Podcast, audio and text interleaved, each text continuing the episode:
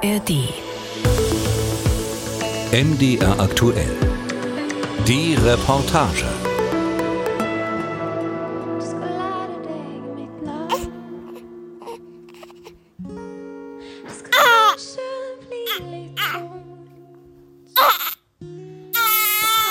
Er ist da.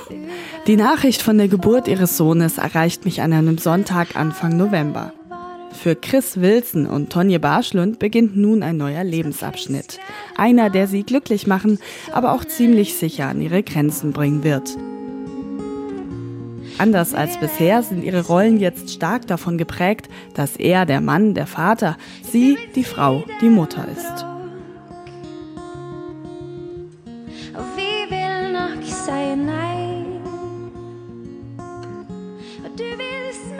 Treffe die beiden ein paar Wochen zuvor in ihrem Haus in Christiansand. Es ist schon dunkel draußen. Mit dabei habe ich meinen Mann und meinen Sohn. Abends ohne Mama ist bei uns noch nicht denkbar.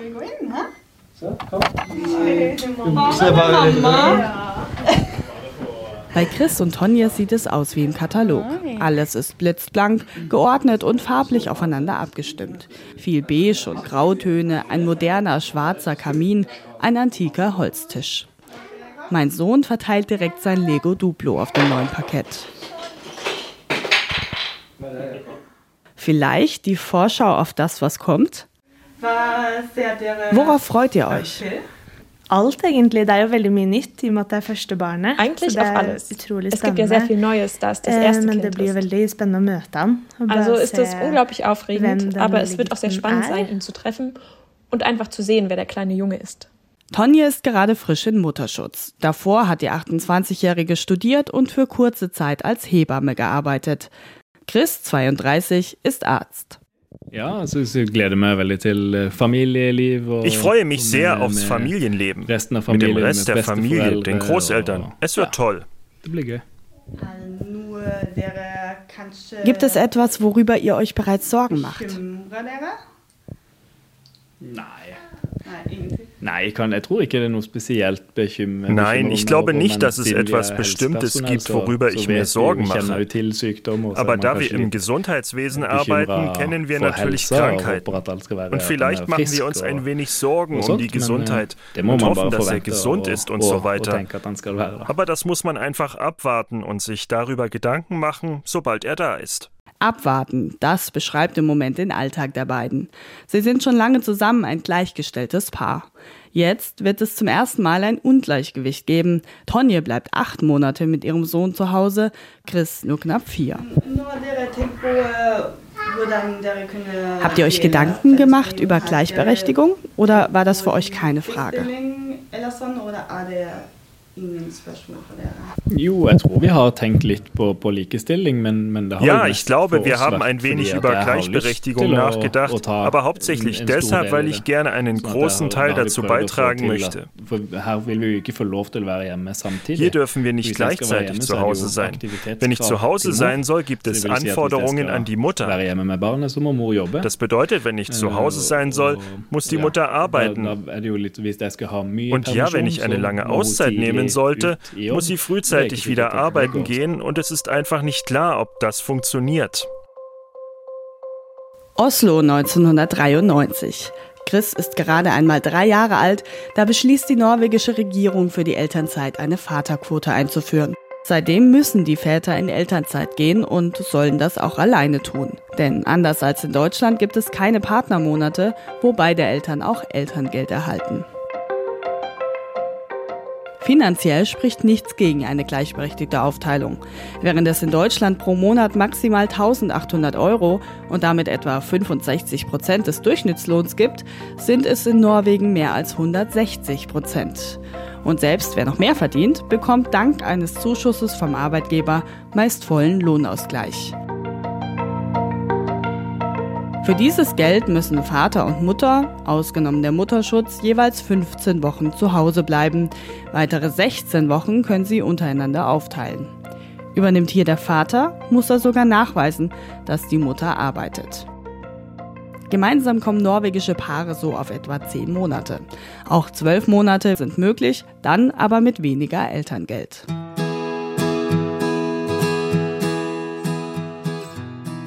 Die klare Aufteilung soll gut für alle Familienmitglieder sein. Die Kinder sollen mehr von ihrem Vater haben, die Väter sollen in ihren Rechten als Erziehungsberechtigte gestärkt werden und die Mütter sollen in ihrer Arbeit zu Hause und im Job den Vätern gleichgestellt sein.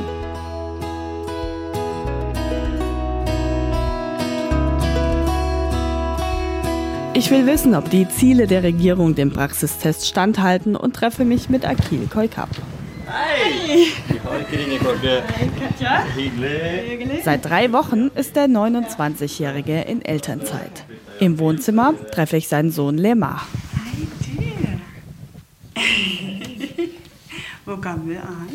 Wie alt ist er? In drei Tagen ist er neun Monate alt. Lemar hat große dunkle Augen und mustert mich, die fremde Frau mit dem Mikrofon, neugierig. Dann krabbelt er aber einfach weiter mit hochgestrecktem Popo quer über den beigen Wohnzimmerteppich. Lemar spielt neben uns, während wir sprechen. Er ist bereits das zweite Kind, gerade neun Monate. Seine Schwester Lavangine drei Jahre alt. Äh, Als ich nach meiner Elternzeit wieder arbeiten gegangen bin, war sie sechs oder sieben Monate alt. Sie hat angefangen zu krabbeln und zu essen. Das konnte ich nicht miterleben und es war schon traurig, stattdessen einfach nur eine Nachricht oder einen Snap zu bekommen mit Schau mal, was sie heute gemacht hat. Äh, Als er dann geboren wurde, war es wie, oh, jetzt gibt es wieder all diese Dinge, die ich verpasse. Aber jetzt sehe ich, wie er krabbelt, wie er sich hochzieht. Es ist einfach was anderes, es direkt zu sehen und zu erleben, wenn es passiert. Bei seinem Sohn ist Akil viel später in Elternzeit, seit Monat 8. Bei seiner Tochter war es Monat 4. Akils Frau hat damals noch studiert, die Kurse wurden nur zu dieser Zeit angeboten. Wegen Corona konnte sie an denen aber von zu Hause aus teilnehmen und so weiterstillen. Die restliche Zeit hat Akil aufgepasst. Hast du das Gefühl, es beim ersten Mal unterschätzt zu haben? Unterschätzt? Die Zeit alleine mit Kind? Ja, absolut. Ja, absolut. Ich merke, dass das was völlig anderes ist. Wenn wir Blickkontakt haben, habe ich irgendwie einen Kanskje, jeg vet ikke, får litt mer Ich weiß nicht, ein stärkeres Verantwortungsgefühl vielleicht. Får mer eh, forståelse for und ein besseres Verständnis oder vielleicht besser gesagt ein viel besseres Verständnis dafür, was eine Mutter durchmacht. Denn es ist so einfach, zur Arbeit zu gehen und von der Arbeit nach Hause zu kommen und alles ist in Ordnung. Aber wenn du all die Dinge siehst, die die ganze Zeit erledigt werden müssen, dann weißt du, wie anstrengend es ist, zu Hause bei den Kleinen zu sein. Das realisiert man nicht, wenn man nur an einem Wochenende mal zu Hause ist. Denn dann sind ja alle da und man hat zu zweit eine völlig andere Erfahrung als alleine. Wir sitzen auf dem Boden. Lemar zupft an den Seiten einer Gitarre. Dann will er aber doch lieber auf Papas Schoß. Er scheint zufrieden. Akil erzählt mir, wer er vor den Kindern war. Der Typ Mensch, der immer einen Plan hat, der für alles Listen macht. Er ist jetzt Polizist, den Plan dafür hat er aber schon mit 14. Als Papa hat er sich erst anpassen müssen. Alles ist spontan. Schlaflose Nächte, wache Tage.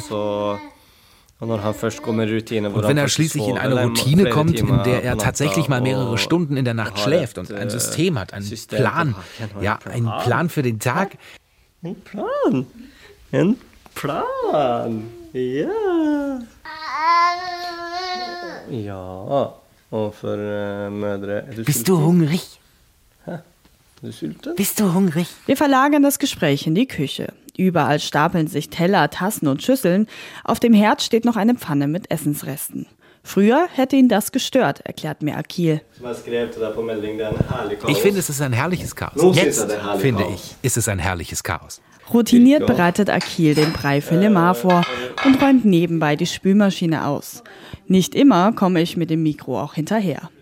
Wir kommen auf das Thema Erziehung zu sprechen und Akil erzählt mir von seiner eigenen Kindheit. Mein Vater war pharmazeutisch-technischer Assistent in Afghanistan und meine Mutter Lehrerin. Die ersten Jahre wächst Akil in Afghanistan auf, bis 9-11 und dem Krieg gegen den Terror. Als Baby ist er bei einem Nachbarn. So etwas wie Elternzeit gibt es nicht. Seine Mutter und sein Vater gehen arbeiten.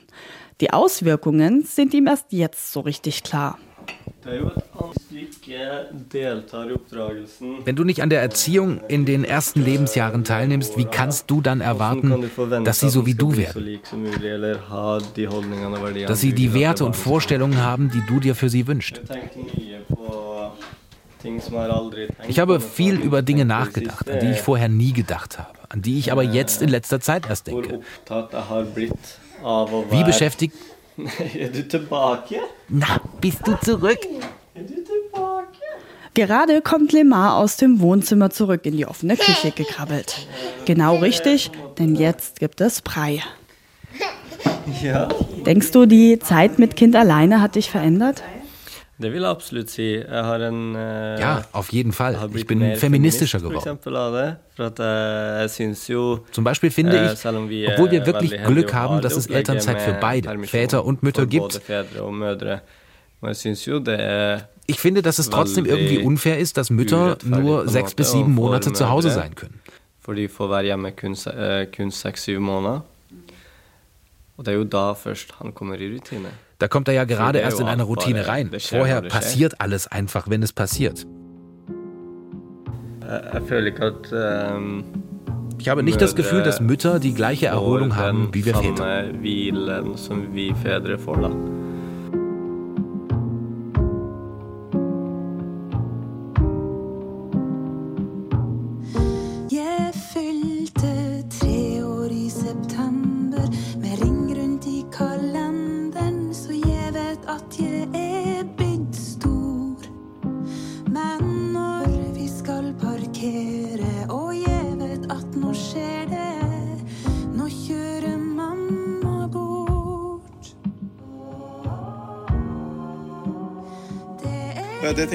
Ich denke, das ist gut für die Mutter, das ist gut für die Gleichstellung, sowohl beruflich als auch zu Hause.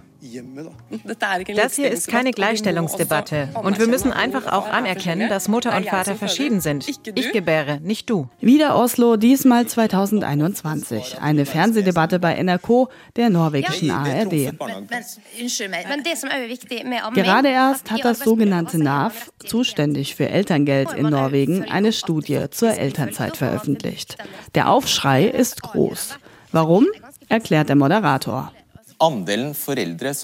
Der Anteil der Eltern, die eine unbezahlte Auszeit nach ihrer Elternzeit nehmen, ist kräftig gestiegen. Und? Es sind vor allem Frauen, die die unbezahlte Auszeit nehmen. Sie riskieren damit Ansprüche auf Rente, Kranken- und Pflegegeld. So ist es auch in Deutschland.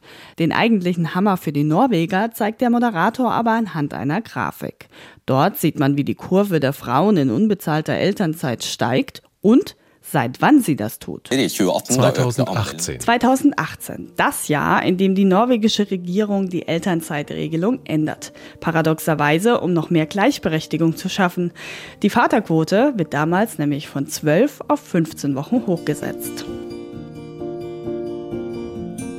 Ich tror jeg hadde nettopp ich glaube, ich hatte gerade herausgefunden, dass ich schwanger war, als äh, diese Regel eingeführt wurde, dass die Elternzeit für Väter verlängert wurde. Das ist Emma, 34 und Akils Frau. Ein paar Tage später sitze ich mit ihr inmitten von Büchern in der Bibliothek in Christiansand. Gerade eben kommt eine Schulklasse an uns vorbei und macht kräftig Lärm im Hintergrund. Das größte Argument der Politiker war ja, dass dies ja ein Schritt zur Gleichstellung ist. Also bevor meine Tochter geboren wurde, als ich schwanger war, war ich sehr dagegen. Für mich ist das kein Schritt für die Gleichstellung, denn biologisch gesehen sind die Kinder einfach eher mit der Mutter verbunden. Sie sind abhängig von der Brust. Sie haben eine völlig andere Form von Sicherheit bei ihren Müttern und nicht nur die Kinder. Ich denke auch an die Gesundheit der Frauen. Mütter haben ein sehr starkes Bedürfnis, oder zumindest ich als Mutter hatte ein sehr starkes Bedürfnis, bei ihnen zu sein, wenn sie so klein sind. Auch wenn sie von Lemar weggeht, kreisen ihre Gedanken um ihn. Heute ist das aber nicht der Fall. Im Moment sitzt er auf Emmas Schoß. Wie beim letzten Mal mustert er neugierig mein Mikro. Es ist Freitagmorgen und trotzdem ist Lemar hier? Emma klärt mich auf. Man hat zwei Stunden stillfrei. Stillfrei. Auch hier hat die norwegische Regierung versucht, die Balance aus Arbeit und Familie zu schaffen. Mütter mit einem Kind unter einem Jahr haben das Recht, einen Teil der Arbeitszeit fürs Stillen zu nutzen. Gesetzlich festgelegt ist eine Stunde bei einem Arbeitstag von mindestens sieben. Einige Arbeitgeber, wie der von Emma, bieten aber mehr Stillzeit an. Ich fange eine Stunde später an und gehe eine Stunde eher. Lemar ist dann jeweils sechs Stunden ohne Milch. Das funktioniert gut, hat aber Konsequenzen für die Nacht. Und was dann passiert, ist, dass er mitten in der Nacht um 2 Uhr aufwacht und das Einzige, was er will, ist an der Brust zu liegen. Egal, ob er isst oder schläft. Sobald ich ihn wegnehme, beschwert er sich, denn dann hat er mich den ganzen Tag nicht gesehen. Er hat keine Brust bekommen. Ja, und die Brüste sind ja nicht nur Nahrung, es ist nicht nur Essen, es ist Zuneigung, es ist Sicherheit, es ist Liebe, es ist etwas, das er seit dem ersten Tag, seit dem ersten Moment seiner Geburt gespürt hat. Ich habe ihn da sofort an die Brust gelegt. Es ist viel mehr als nur Nahrung. Und wenn sie so klein sind, dann ist es irgendwie ja. Ich verstehe das sehr gut. Ich stille immer noch ein bisschen. Ich konnte einfach nicht abstillen. Ja, ja, nein. Nein, ich konnte das auch nicht. Meine Tochter, die hat sich selbst abgestillt. Auch Lemar soll selbst entscheiden können, findet Emma. Was er will, ist klar. Auch während wir sprechen, zupft er an der Brust seiner Mutter. Das norwegische Gesundheitsministerium empfiehlt genau das. Weiter stillen, mindestens bis zum ersten Lebensjahr. Die meisten Frauen in Norwegen übernehmen deshalb so viel von der Elternzeit, wie sie gesetzlich können. Neben ihrer eigenen Mindestzeit im Schnitt 97 Prozent der Zeit, die die Paare frei aufteilen können, plus Urlaubstage. Während in Deutschland die Anzahl der, wenn auch wenigen, Väter mit alleinigem Elterngeldbezug in Monat 13 und 14 am höchsten ist, ist in Norwegen der durchschnittliche Wechsel in Monat 9 und damit noch mitten in der empfohlenen Stillzeit. Für Emma ist das die eigentliche Ungleichbehandlung. Wegen der kleinen Dinge. Oh, sittet på møte. Ich saß schon in Besprechungen und dann hat meine Brust, naja. Sie hält ihre Hände vor die Brust. Angefangen zu tropfen. dann saß ich da so drin. Mit Milch, die raustropft. Und irgendwas muss ich ja dagegen tun. Das ist unangenehm. Unangenehm ist das eine, belastend das andere. Und Nacht für Nacht für Nacht für Nacht keinen richtigen Schlaf zu bekommen und irgendwie nicht in der Lage sein, sich vollständig zu entspannen. Und bei der Arbeit 100% dabei zu sein. Und was dann passiert ist, dass sie sagen, ja, aber wir können keine gleichen Löhne haben, weil Frauen weniger produktiv sind. Frauen werden öfter krank. Ihren Job als Sachgebietsleiterin bei der Stadt Christiansand macht sie sehr gerne, erzählt mir Emma. Ach, der schon Gott. Es ist so schön, alleine aufs Klo zu können. sie zwinkert mir zu und wird dann wieder ernst. Zerreißen kann sie sich nur auch nicht. Für sie und viele andere norwegische Mütter trifft deshalb folgender Satz aus der Fernsehdebatte ins Schwarze. Es geht um die Gesundheit von Frauen, Müttern und Kindern, nicht um die Diskriminierung im Arbeitsleben. In der norwegischen Öffentlichkeit dreht sich die Debatte deshalb auch mittlerweile vor allen Dingen um die Mütter. Die einen halten hoch, dass eine von drei frisch gebackenen Müttern psychische Probleme hat.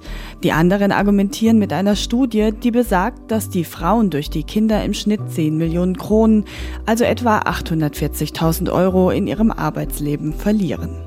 Ende ungewiss. In einer Sache sind sich aber alle einig. Dass die Väter ihren Anteil an der Elternzeit haben, ist wichtig. Für die gesamte Gesellschaft. Min Generation 30 plus, Meine Generation, also 30 plus, wenn wir an unsere Eltern denken, ist das doch so. Ja, Mama kann kochen, Mama ist richtig gut im Kochen, Mama ist richtig gut im Aufräumen und Wäsche waschen. Und wenn ich irgendwelche Probleme mit Sachen im Haushalt habe, dann frage ich Mama. Så spør jeg pappa. Wenn es um andere Sachen geht, frage ich Papa. Og det føler jeg at dattera mi har ikke det. Und da habe ich das Gefühl, das hat meine Tochter nicht. At hun kan springe til faren sin og si Und es ist eigentlich uh, wirklich toll, dass sie zu ihrem Papa geht, wenn sie etwas anderes zu essen haben Akkurat på samme måte som hun kan spørre meg. Genauso, dass sie mich fragen kann, dass sie gleichzeitig zu mir kommen kann und sagen kann, oh, mein Fahrrad ist kaputt. Så det er veldig mye godt med det. Und das ist wirklich klasse, wenn man mal ein bisschen Zeit für sich braucht, wenn man gerade noch mal was erledigen möchte, wenn man krank ist.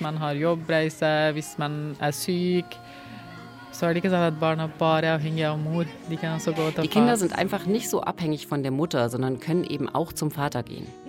Während Emma durch die Vaterquote viel früher Familie und Arbeit unter einen Hut bringen musste, bringt diese jetzt nach und nach auch Entlastung für sie als Mutter.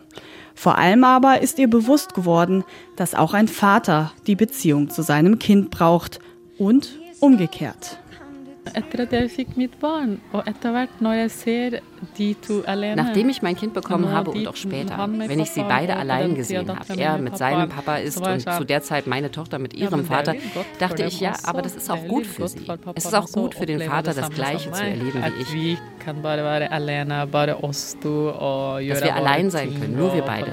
Wir unser Ding machen und irgendwie eine Verbindung aufgebaut haben. Also hinterher habe ich gedacht, das ist sehr schön, wenn der Vater alleine mit dem Kind zu Hause sein kann. Und ich habe 100% Vertrauen in meinen Mann. Ich denke, dass alle Männer das können. Wenn wir es nur wollen. Wenn Frauen es können, dann können es auch Männer. Aber nicht schon so früh wie mit sieben Monaten. Men så ska passet på deg nå Ah!